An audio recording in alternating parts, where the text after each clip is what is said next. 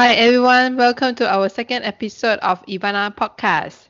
Today we will continue to talk about traveling in low cost method.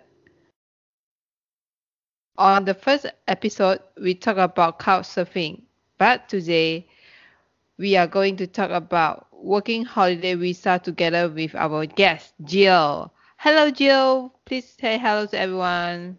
Hello everyone, I'm Jill. Hi.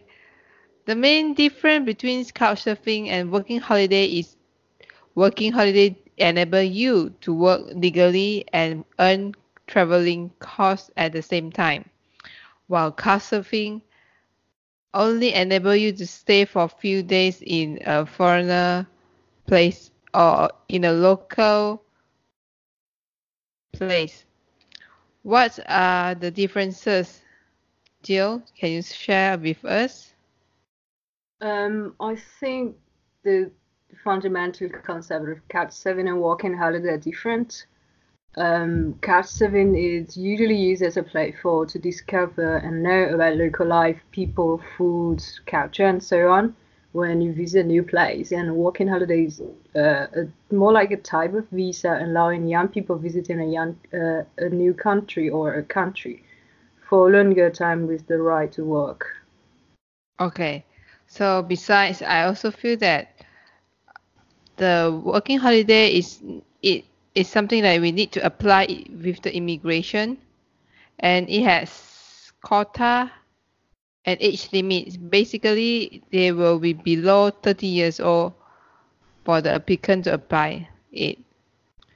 So as yeah, I, it's different from each country. Some has yeah. tab, some um, now, for example, for us, like to um, Canada, uh. Uh, basically, if you're younger or you're at 35, you can apply for it. Oh, different, just different country got different age limit and quotas and yeah. so on. And uh, for us, usually it's uh, from 18 to 26 or to 35. Okay. So as I know, you as a Taiwanese has a great opportunity to working holiday in 15 countries like Australia, Austria, Belgium, Canada, Czech Republic, French, Germany, Hungary, Iceland, Japan, Korea, Luxembourg, New Zealand, Poland, Slovakia, and United Kingdom. Whereas Malaysian only have two countries to working holiday, which is New Zealand and Australia. And both of the applicants, uh, both of the quotas are around 1,010, 1,100, uh, 1,100 to 1,050 people only. This make me very envy to with the Taiwanese because they can travel a working holiday in a lot of country. Throughout these countries, why you choose Australia and Japan? Well, first of all, actually, I didn't know we have uh, 40 countries allowed to have us with working holiday visa.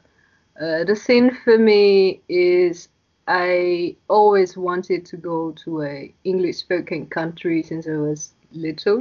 Uh-huh. And uh, actually, I planned to, planned it to go to New Zealand first, but I didn't get the working holiday visa. Oh. And I thought uh, since uh, it's way much easier for us to apply for Australia because there's no quota, and basically, if you apply, they were granted. So um, I went to Australia instead. I see. And Then how about Japan? Um, actually, I just went to Australia for ten months. I just mm-hmm. wanted to experience the, the I don't know the Western life there. So after ten months, because according to the regulation of Japan, we have to go uh, go back to our own country to hand in the appli- uh, application. So mm-hmm. um, after ten months, it was like October. So there was the period for us to apply. So I was thinking, um, since I have to say, I always like tea. So Japanese tea, it's, it's a thing I want to see and discover in here. That's one of the reasons why I'm here now. So I just went back home to apply for working holiday visa to Japan. And for us, every year there is uh, 2,500 people can apply. And Oh, yeah, the lucky one. the lucky one. But nowadays they changed the rules this year. Uh, Mhm. This year is 5,000 people, Taiwanese. Wow. Yes. That's And great. I think probably because of the 2020 Olympic. Oh. The, the, So you can stay there until 2020 Olympic? Uh, until no, I can't. When is the Uh-huh. Olympic? I think it's in summer. Right? Uh, yeah, yeah. Next year, about August, Yeah, like that. uh, my visa will be expired in March. So Oh. I can still come back with tour visa. I Still can come back? With tour visa. Oh, oh okay. Okay. Other than working and traveling, do you earn extra money uh, throughout the journey? Um, no, I don't. Okay. Um, how about, do you mind share with us roughly how much you earn, uh, and how much you use for the working holiday, including traveling? Like, for example, how much you earn per hour, uh, how long and how much you earn, how long you work averagely per day or per week, so that um, the audience will understand more about the earning figure per month or per week. Uh, you mean in Japan or in Australia? Australia and Japan, you can separately mention. Japan. Well, uh, in Australia, they'll raise the wage every year in July, and they'll change the regulation every year in July as well. Oh, Uh, yes, and when I was there, uh, it was 2018 last year. mhm. Um, so the minimum wage, according to the law, was 22, 22 per hour. 22 Australian dollars per hour. Okay. Uh, oh my God, I cannot remember. We have to pay the tax, about 15% of our wage. Oh, is I mean, tax. and then do, do do they limit you work every week, like maximum hour that you can work per week, something like that? Uh, actually it depends because I'm quite lazy, so I didn't work that much. So basically, when I was there, I work.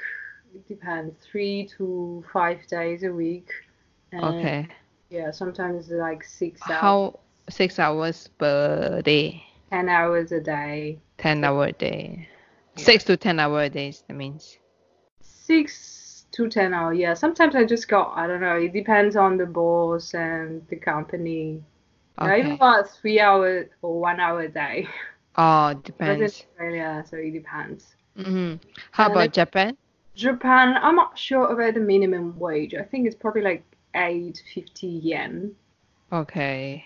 Yeah, and now, uh, now I think in general it's like because for us, like with working holiday visa, and if we don't really speak the local speak the local language in here, hmm uh, most of the job we do is like labor, as a labor.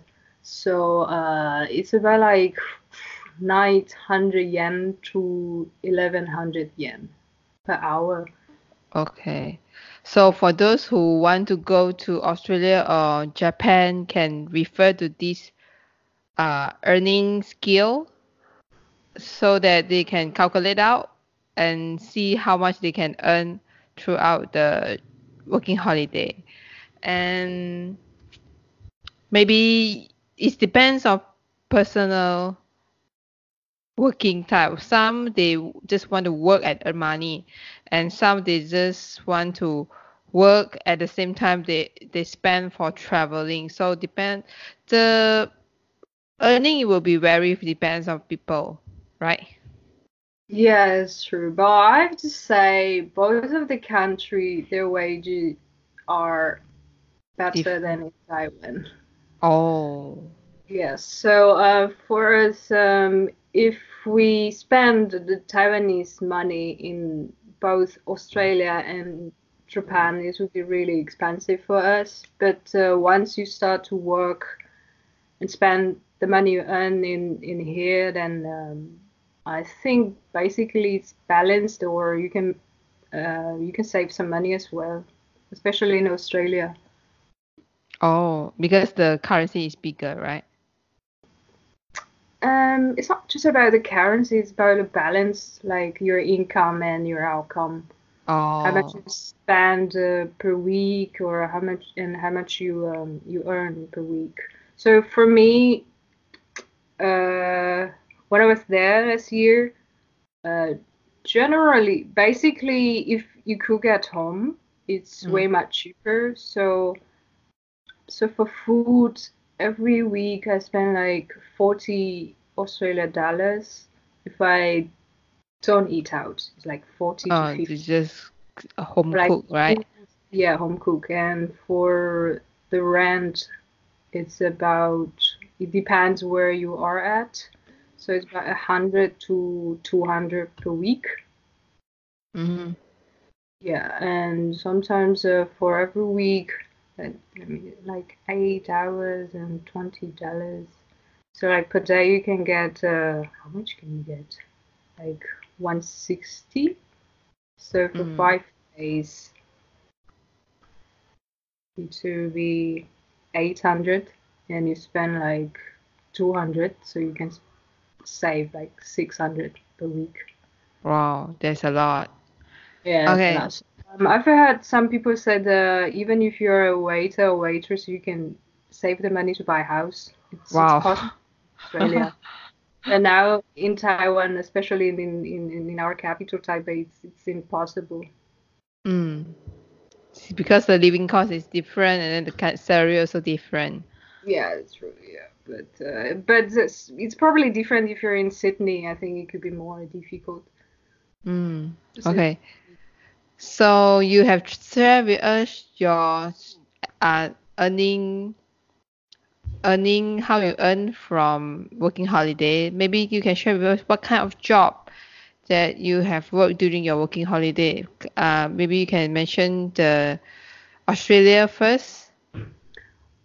Uh, yeah. Um, well, when I was in Australia, I was there for 10 months, but I just worked for like five months. And I Oh. traveled, I started from um, uh, Adelaide, uh, it's the city of South Australia. Then I Mm. flew to Queensland Mhm. and I stayed in Sunshine Coast, uh, Brisbane, and I moved to a countryside, a place called uh, Mitchell. It's about a six hour drive from Brisbane. Mhm. So yeah, I changed to different jobs. So I started working at a potato and onion factory for just about like two weeks. So Yeah. it's a packaging or you have to Yeah, pluck the potato packaging. mm, Grading and uh, packaging. It's Mm. just a normal factory job, labor as a labor. Okay. Yeah, and then I worked at a butchery for Mm. Cleanliness. So sometimes I just work like one hour, but sometimes it's uh, three hours. Yeah, but the, Uh, during that period it was fun actually. So basically I just work like one to three or four hours a day. clean for the the meat or what kind of cleanliness Uh, you are doing? Clean of the the butchery and Oh, the trays and yeah. It means after they cut the meat, then all the blood, the stain, all you have to clean it out. Is it? Well, um, it's not. Oh, it's more like a meat shop. Uh huh. Um, how to say? They they they, they got the meat from other butchers, so Uh-huh. basically it's like half cutted.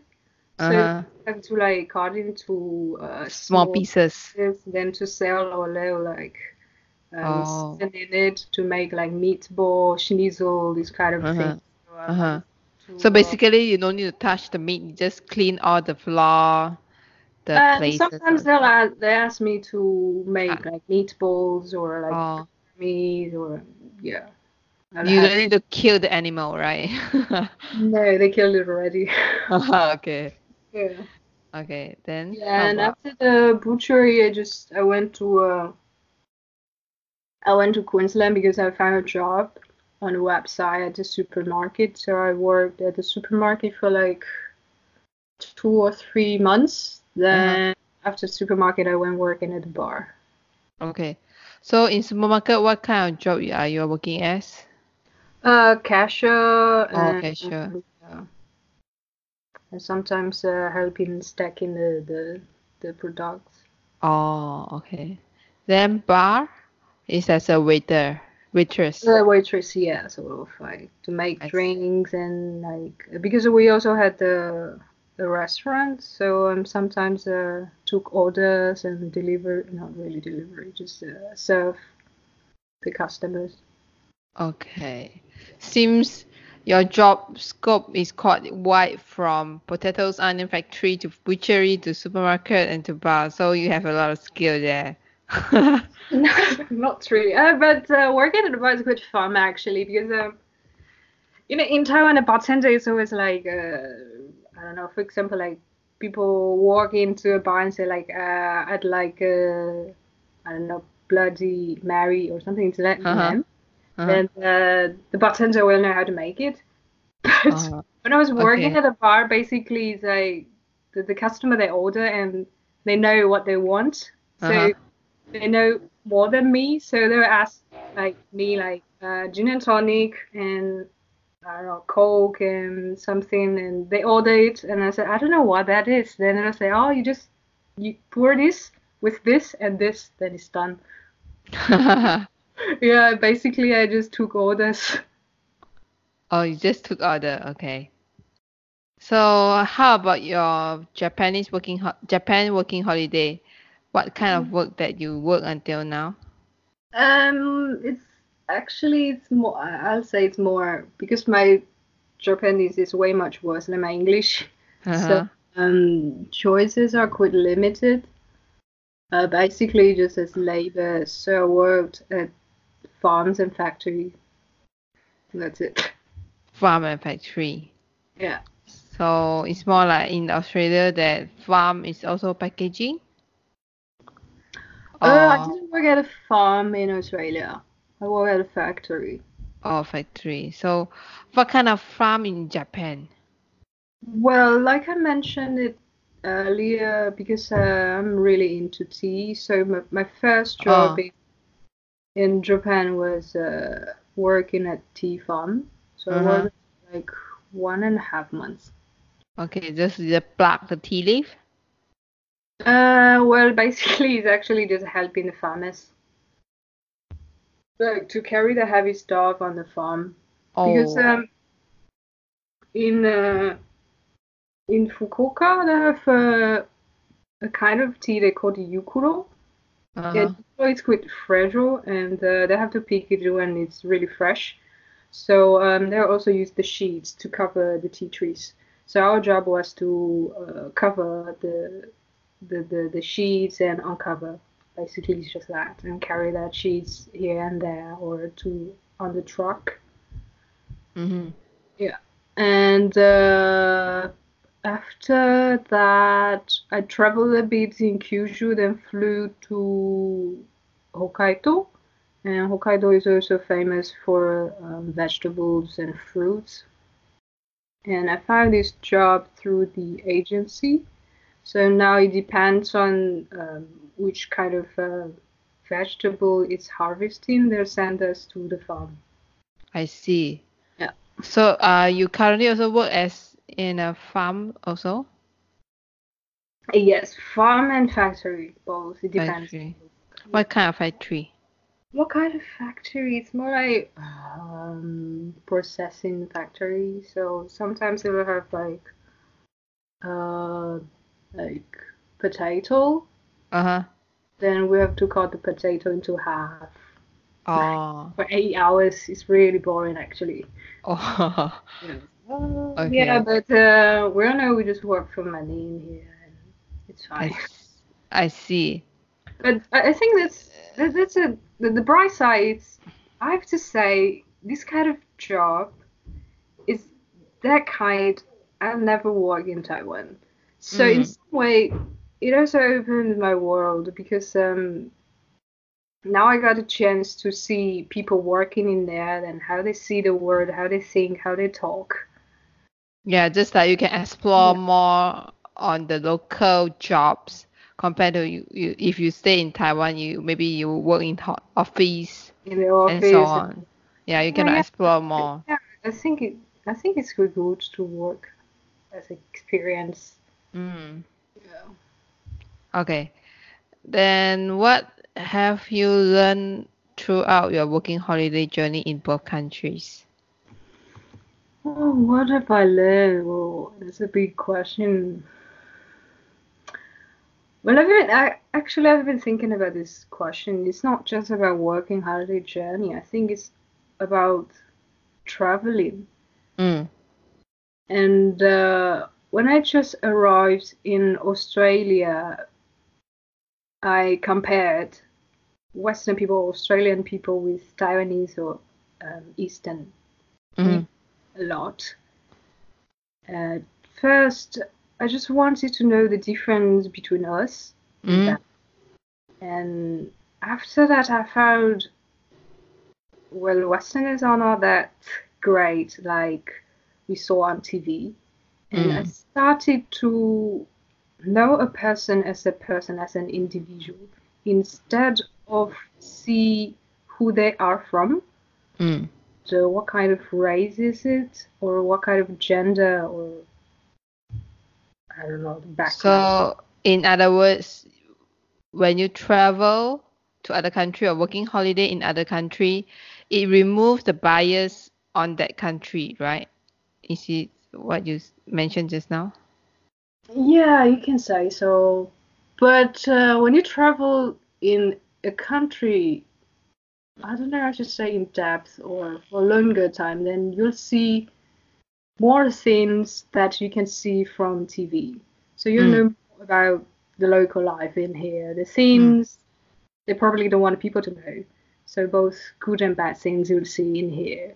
Mm. Uh, for Australia, I think Australia taught me how to love people as an individual. And I think that's really beautiful and precious for me. Mhm. And yeah, how to, I, I think also how to see myself, how to be honest to myself, and how Mhm. to embrace myself and, and others without a bias. And I think that's that's that's quite beautiful. And um, I got a lot of help when I was in Australia. They're really friendly, kind, and generous. Yeah, Yeah. I agree. When I first go to Australia, I also feel that they are so polite and so friendly to foreigner. Yeah, yeah, yeah, that's true. Yeah, they're really helpful and friendly. But uh, well, um, I don't know. Sometimes in cities are a bit different. You, people Mm. would probably be more cold there. Mm. And in Japan, well, that is a good question because um, before what? Well, actually, it's act my I don't know, the third time being in Japan. Mm. and uh, in Taiwan because in some ways Taiwanese people adore Japan or Yeah. these culture and food and stuff like that. And uh, at first, I just wanted to know if it's real, if it's true that Japan is that amazing or that great. Because nowadays, when I was in Australia, I've met a lot of Westerners, and they all know about Japan. Like Mm. when you mention Asia, they they they'll know like they'll say like sushi, animation, ramen. Mm. They know Mhm. this. I was like, wow, Japan is quite amazing because everyone knows, and and even in their own country, like for example, like France, you can see a lot of um, Japanese restaurants in there. So I Mm. think, yeah, that's quite amazing. But when I started traveling here, and I, well, Japanese people are quite straight. They just focus on what they think is right. So Mm. they, I think it's more, how to say, possible because um, they're too straight and focused. it's more possible for them to become expert. But Ah, on the other hand, it's a bit difficult for them to be open-minded. So when just I follow. yeah, they just follow. They don't think too much, and they, they just want to fit in the society. Mm. So yeah, so that makes me start to think about myself. If I'm like this as well, Like a Or- machine or a follower. do I treat people nice? Do I am I open-minded? And uh, do I always have the bias uh, on people, on person, or like yeah, like I mentioned earlier. Mm.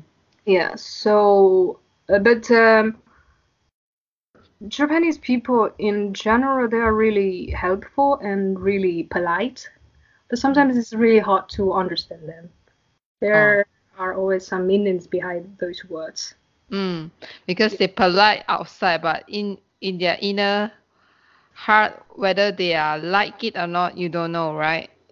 Quite. Sometimes it's like that, uh, especially I don't really understand Japanese, so it's it can be really difficult for me. Mm. Yeah. Okay, I understand. So, other than this, what kind of mindset need to be have for those who plan to go for working holiday?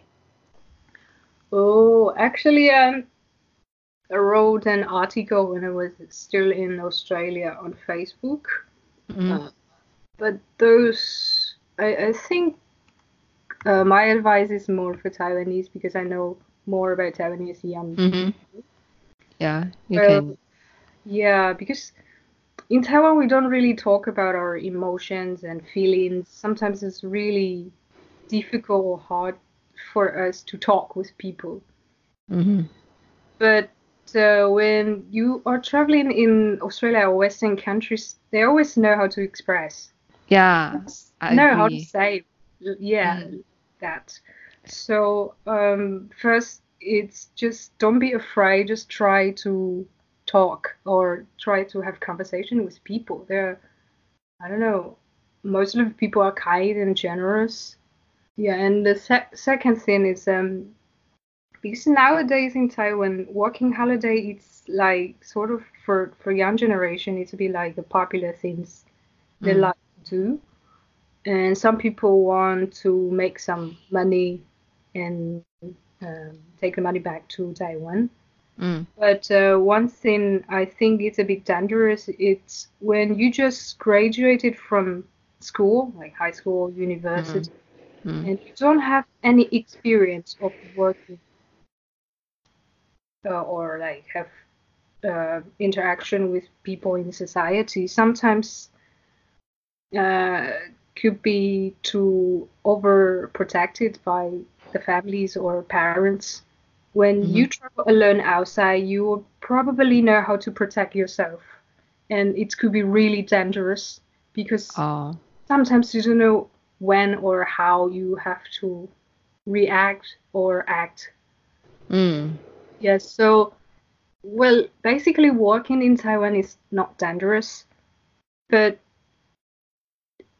in Australia it's hard to tell. Mm. Because um, it's an it's it's not just a new country, it's also a new language. They have the new rules in there. So um, I, yeah, I think um, it's better for the graduates to have some experience than Mm. to uh, go for working holiday in Australia or, or other places. Okay. Then go to the last part is how to apply. Can you guide us how to apply the working holiday visa in Australia or Japan? Maybe you can guide time, time, other Taiwanese about this process. Um, well, actually, there's a lot of information and websites, and uh, the things for me is I I don't really like to just stick with Taiwanese group. Uh, want to know more about the country and the people here or other foreigners. So basically, for me, I just Google like when, like working holiday Japan and see what which kind of uh, information I need at the moment.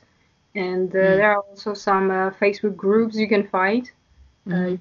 put the put in the keywords. For example, Mm. like uh, working holiday Japan or Taiwan, Taiwanese working or working holiday in Japan. Mm. Okay. Groups or information there. Yeah. For Malaysian, I found out other than the immigration website for you to apply the visa, there are a, a lot of details guidance in FB page. For example, you can search for Australian working holiday for Malaysian. Then it will come out all the Australian visa updates and so on. In and guidance on how to fill in the form and so on.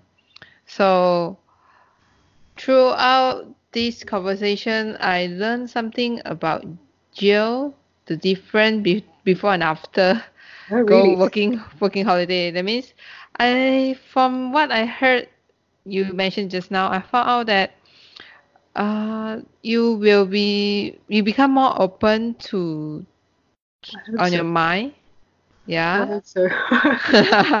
Okay. and I want to mention something about just now you mentioned is the uh the Westerner or Australian like to express themselves. I also learned when I go travel to New Zealand, I found that if you dislike something, you can straight away say you dislike Okay. this and that. Like like Malaysian or Asian, mostly they dare dare not say no to others.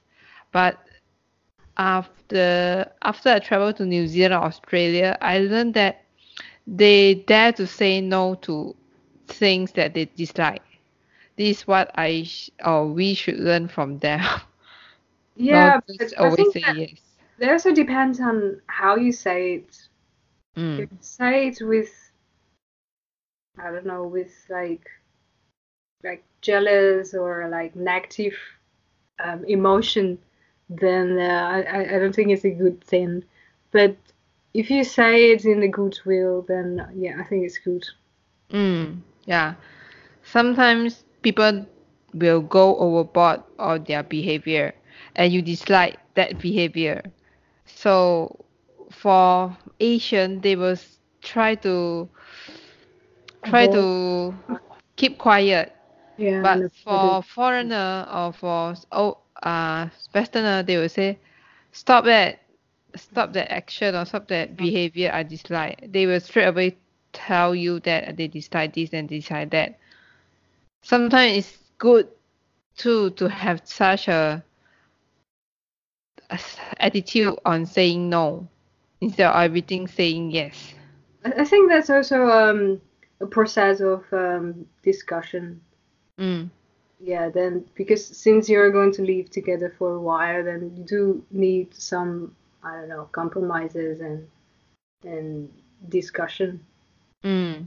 At least you can express your your opinion out and not just keep it to yourself for the dislike things Yeah. that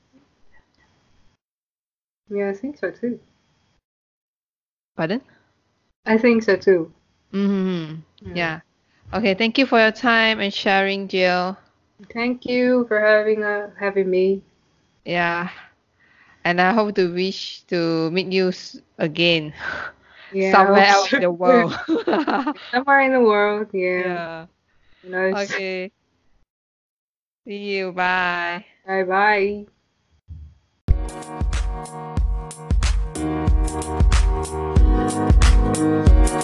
Bye.